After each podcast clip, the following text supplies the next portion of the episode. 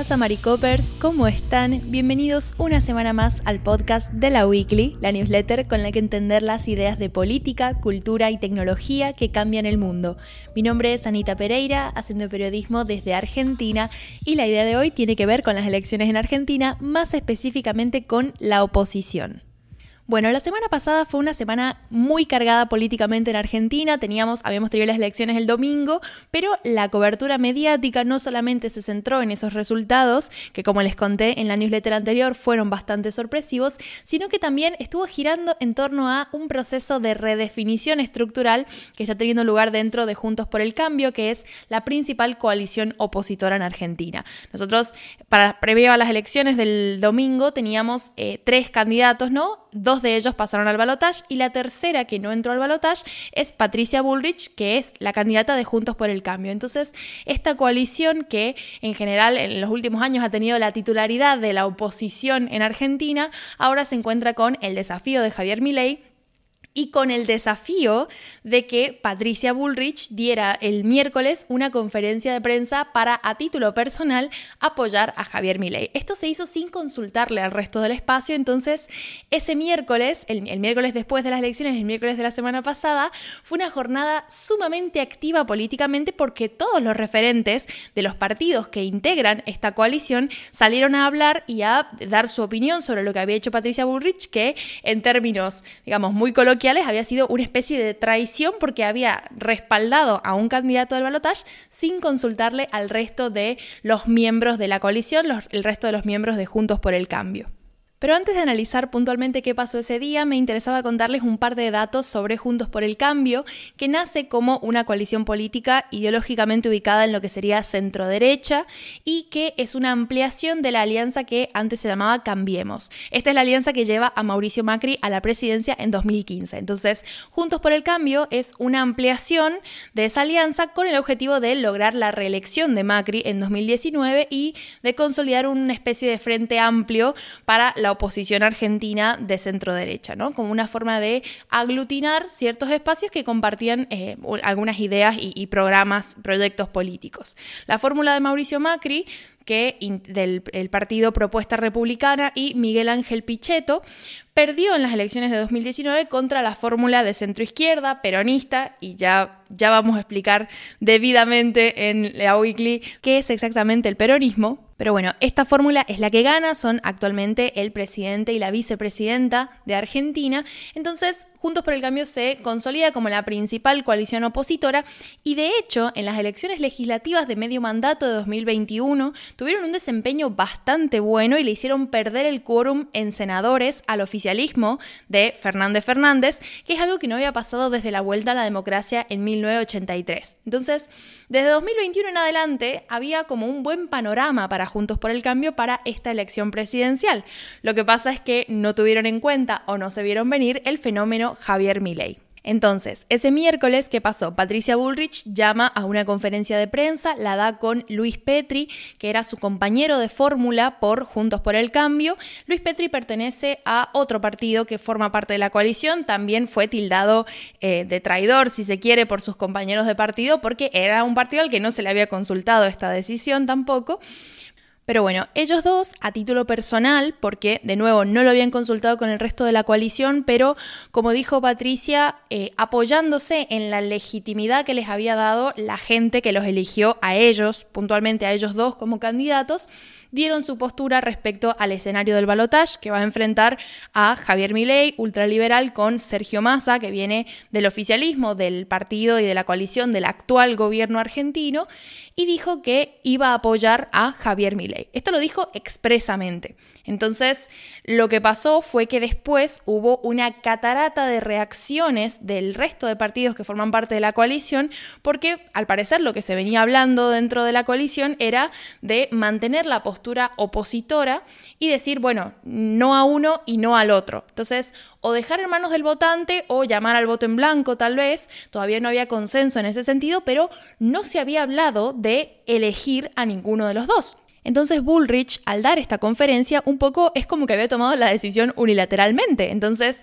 los referentes de los distintos espacios empezaron a programar conferencias de prensa, a salir a hablar en público para desmarcarse de estos dichos y, bueno, trazar la línea con que no estaban de acuerdo con las declaraciones que había hecho Bullrich. A todo esto, una vez que termina la conferencia de Bullrich, Javier Milei tuitea una imagen hecha con inteligencia artificial de un león y un pato dándose un abrazo. Porque, bueno, yo les había explicado en el letra anterior que a Milei le dicen león porque es el, el icono, el símbolo de la Libertad Avanza, que es su partido, y Patricia, como el eh, diminutivo del nombre es Pato, por ahí se habían hecho algún par de, comentarios o de juego de palabras con el Pato, y entonces él al Twitter esta imagen es como, claro, ya, ya era una, cuestión que estaba bastante hablada, porque fue prácticamente inmediato, entonces, eh, bueno, eso suscitó todavía más rechazo de los miembros de la coalición de Juntos por el Cambio, que dijeron, bueno, esto estuvo súper conversado, y en ningún momento se incluyó al resto de los miembros de la coalición. Lo curioso es que antes de la conferencia de Bullrich salió a hablar una referente que, bueno, tiene un montón de años de trayectoria en política argentina, se llama Elisa Carrió, le dicen Lilita Carrió. Ella es la bueno, principal referente de Coalición Cívica ARI, que es uno de los partidos que configuran a Juntos por el Cambio, y ella en esta pequeña entrevista dijo que ya se había visto venir la jugada maestra de Mauricio Macri, el expresidente, que, em, bueno, forma parte de Juntos por el Cambio y que forma parte del partido que actualmente preside eh, Patricia Bullrich, que es el PRO, Propuesta Republicana. Entonces ella dijo, todo esto es un plan maestro de Macri. Él desgastó a el, candidato opositor, el candidato que jugó en la interna contra Bullrich, que era Horacio Rodríguez Larreta, él lo perjudica para que Bullrich gane. Una vez que Bullrich gana, la entrega, digamos, porque básicamente Bullrich salió a dar su apoyo a Milei, pero Macri no estaba ahí presente. Entonces es como que la que se quemó políticamente fue ella y finalmente concretaron una alianza con Milei. Esta comunicación fue previa a la conferencia de Bullrich y de, hecho sucedió prácticamente en simultáneo. Entonces, bueno, evidentemente habían cuestiones del telón de fondo que esta referente conocía, de, las cuales estaba al tanto, y ella dijo como, bueno, lo que va a hacer eh, Bullrich cuando concrete esta alianza con Milley, que pasó ahí unos minutos después de que ella lo dijera, dijo que era un error histórico de parte, por parte de ella, y bueno, ella dijo que eh, la causa republicana, la causa opositora al actual oficialismo va a permanecer con o sin Macri, con o sin Bullrich, que el espacio opositor tiene voluntad de continuidad, y textualmente dijo, la sociedad va a repensar y va a pedir perdón el año que viene. Una vez que pasó lo de la conferencia de Bullrich, bueno, ahí salieron el resto de dirigentes a opinar sobre toda esta temática. La Unión Cívica Radical, que es uno de los partidos más destacados dentro de la alianza, que está actualmente eh, dirigida por Gerardo Morales y Martín Lusto, bueno, dieron una conferencia de prensa donde repudiaron las declaraciones de Bullrich y, bueno, Gerardo Morales específicamente tuvo un tono bastante eh, agresivo, bastante contundente, no solamente con Bullrich, sino también con Macri, al que también identificaron como el causante de esta, eh, digamos, de este germen de autodestrucción dentro del espacio, porque, bueno, ya de repente se empezaban a cuestionar si realmente valía la pena seguir de dentro del espacio donde se daban este tipo de, de traiciones, ¿no? Por ejemplo, una de las frases textuales que dijo Morales fue, la actitud es intolerable, no sé qué acuerdo habrá hecho Bullrich, con mi ley me da vergüenza ajena. Lo lamento mucho, están afuera de la coalición. Esta fue finalmente la postura que tomaron, la de, bueno, si ellos están tomando este tipo de decisiones es porque han decidido abandonar la coalición. No significa que la coalición en sí haya muerto. Y esto es algo que luego, em, digamos, apoyaron muchos de los otros referentes de otros espacios políticos que forman parte de Juntos por el Cambio, como Miguel Ángel Pichetto, por ejemplo, también Horacio Rodríguez Larreta, que es parte de Propuesta Republicana es decir, no solamente comparte eh, la coalición, sino que es parte del mismo partido de Patricia Bullrich y Mauricio Macri. Pero bueno, él junto con María Eugenia Vidal, que es exgobernadora de la provincia de Buenos Aires y que también forma parte del PRO, salieron a decir que, bueno, la reta dio una conferencia de prensa, eh, Vidal puso un, par de, comunicados en redes sociales y no mucho más, pero los dos salieron a decir que básicamente no estaban de acuerdo con la postura que había tomado Patricia Bullrich y que eh, si bien eh, ambos destacaron que no estaban convocando a votar por masa, convocando a votar por el otro candidato, sí estaban muy de acuerdo en que no iban a apoyar a Milei. Y esto en un escenario de balotage, bueno, es como un poco, bueno, si tú no es tan categórico con uno de los otros, con uno de los candidatos,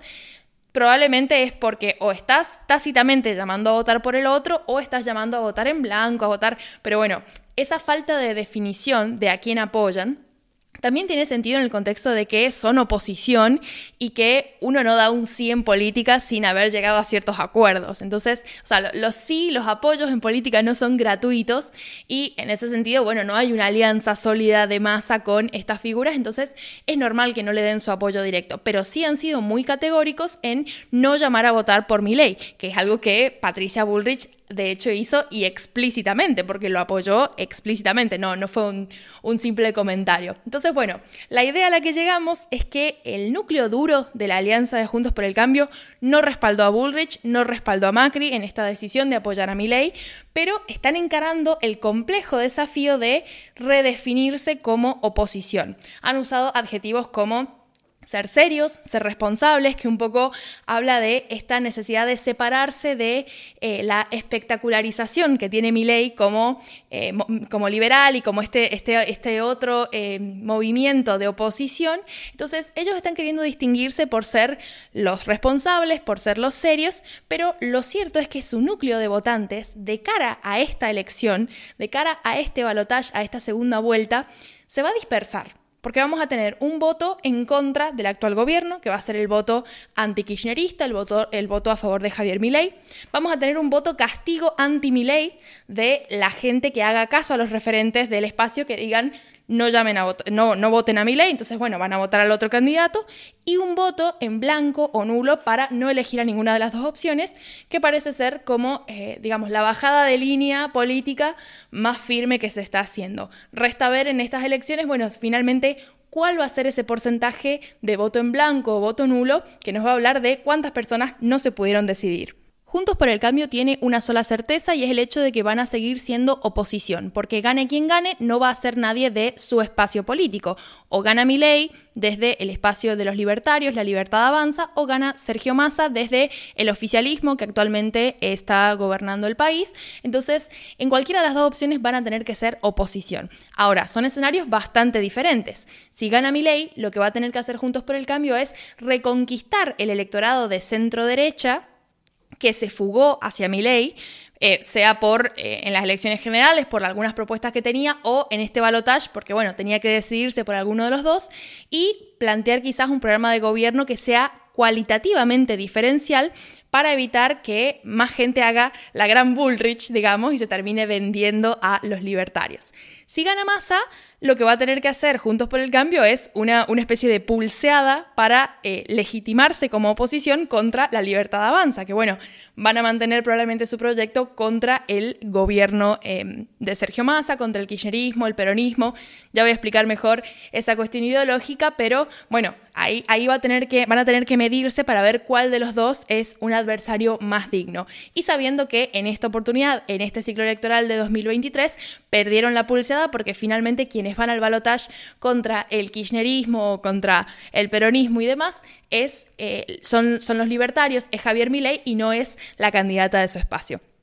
Así que bueno, la certeza es que hay una situación sumamente inestable. Em, las declaraciones están a la orden del día, los referentes constantemente están hablando en televisión y diciendo cuestiones que pueden alterar el panorama electoral y, que alteran, digamos, el ambiente político en Argentina, pero por lo pronto, y lo que han hecho los gobernadores de las provincias, que yo les dije en la newsletter pasada que iban a ser bastante decisivos, es dejar la decisión de a qué candidato votar en manos de la gente. Han tomado mucho la postura de, bueno, cada uno ese día en la frente a la urna, en el cuarto oscuro, sabrá qué boleta echar, pero no han convocado directamente a votar por ninguno de los dos. Así que bueno, queda una entrega más en la que les voy a explicar quién es Sergio Massa y un poco mejor toda esta cuestión de peronismo, kirchnerismo, que se confunde, se hace lío, pero bueno, voy a tratar de explicarlo lo mejor posible para que estén con todo listo para las elecciones del próximo 19 de noviembre. Así que bueno, gracias por escuchar hasta acá